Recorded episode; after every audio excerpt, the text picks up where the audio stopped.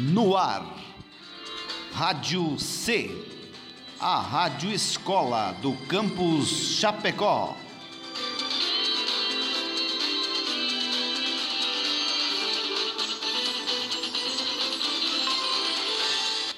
Aviso: o programa que você ouvirá a seguir não foi gravado nos estúdios da Rádio C. As pessoas envolvidas nesse projeto gravaram os áudios deste programa de suas respectivas casas, respeitando as orientações de combate e prevenção do Covid-19.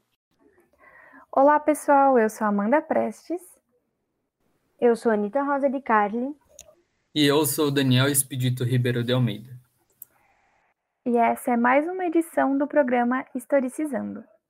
Para onde vamos? De onde? Quando foi a Revolução Por Francesa? que Mary da Escócia foi decapitada? E se os indígenas tivessem derrotado os As sereias realmente Por que a existiram? pré-história americana foi diferente da O europeia? que foi a Era Vargas? Por que não foram os americanos que conquistaram a O que Europa? faz um historiador?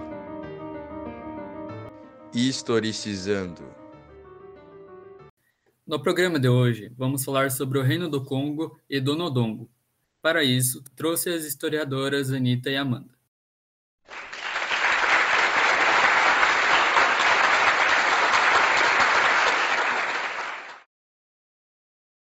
Vamos lá, meninas. Onde se situavam esses povos? Geograficamente falando, eles estavam situados na África Central, entre a foz do rio Zaire ao norte e a foz do rio Kwanza ao sul, ocupando uma zona de transição entre as vegetações medianas da savana e a densa floresta equatorial e tropical.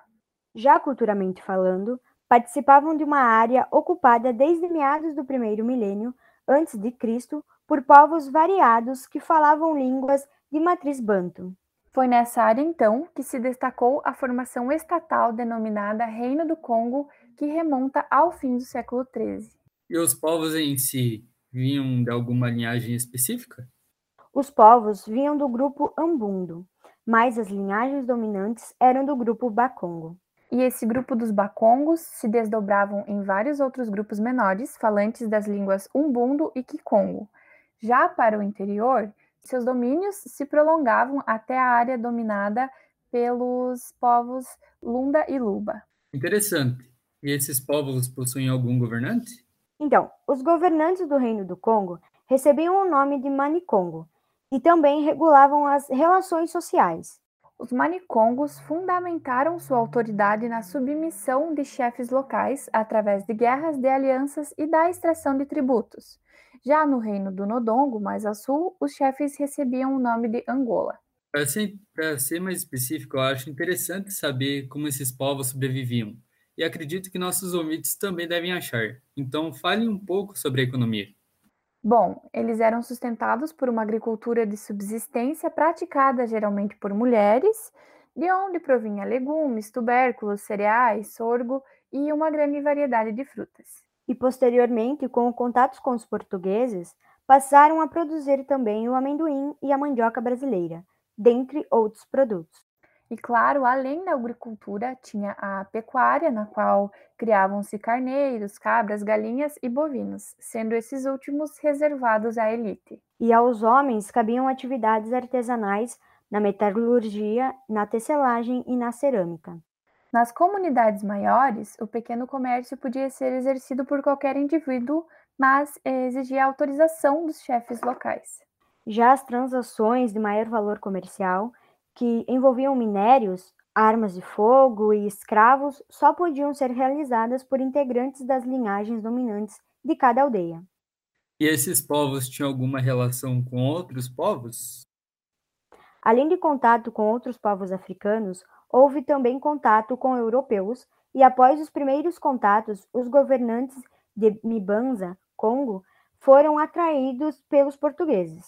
Tanto que, em maio de 1491, o manicongo Nzinga Nikuvo recebeu o batismo cristão e, posteriormente, sob o governo de seu filho, Afonso I, o modelo do cristianismo português foi implantado no reino. Mas os mercadores e as autoridades lusas só estabeleceram os primeiros contatos com o Nidongo a partir de 1518. Como era visto o regime político adotado na época? Na visão dos europeus, a monarquia do Congo era vista como fraca, pois não conseguia se impor perante os poderes provinciais.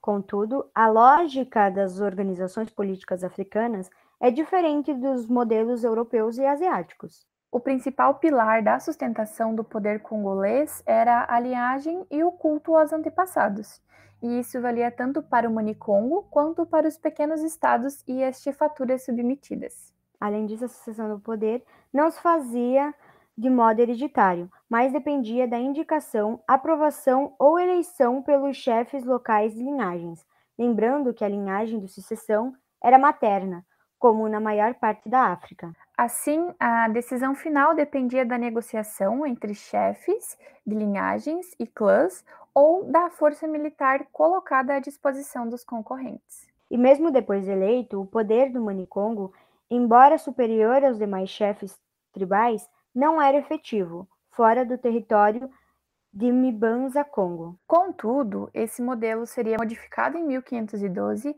através de um regimento de governo enviado pelo rei português Dom Manuel I. A partir daí, o rei Afonso I aplicou ao Congo medidas políticas, judiciais e administrativas conforme os modelos da corte portuguesa, criando uma nova forma hereditária e patrilinear de sucessão.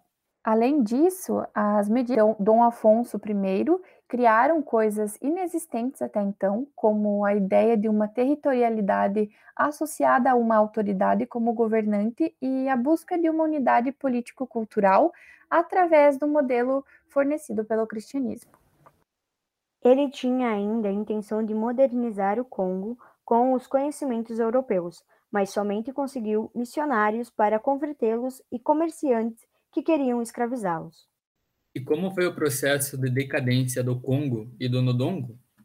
Em 1567, houve sangrentas lutas internas após a morte de Dom Afonso I, quando suas populações foram atacadas e massacradas por um grupo nômade de guerreiros chamados de Ibangalas ou Jagas. O Congo então necessitou da ajuda de mercenários europeus e de suas armas de fogo. E depois dessa passada a tormenta das invasões, a pressão dos mercadores e traficantes de escravos aumentou.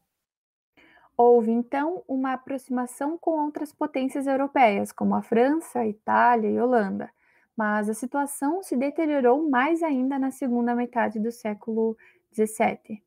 Em 1665, ocorreu o choque armado na Batalha de Nibula, onde morreram centenas de indivíduos das linhagens dominantes e nunca mais o Reino do Congo recuperou sua posição como potência local.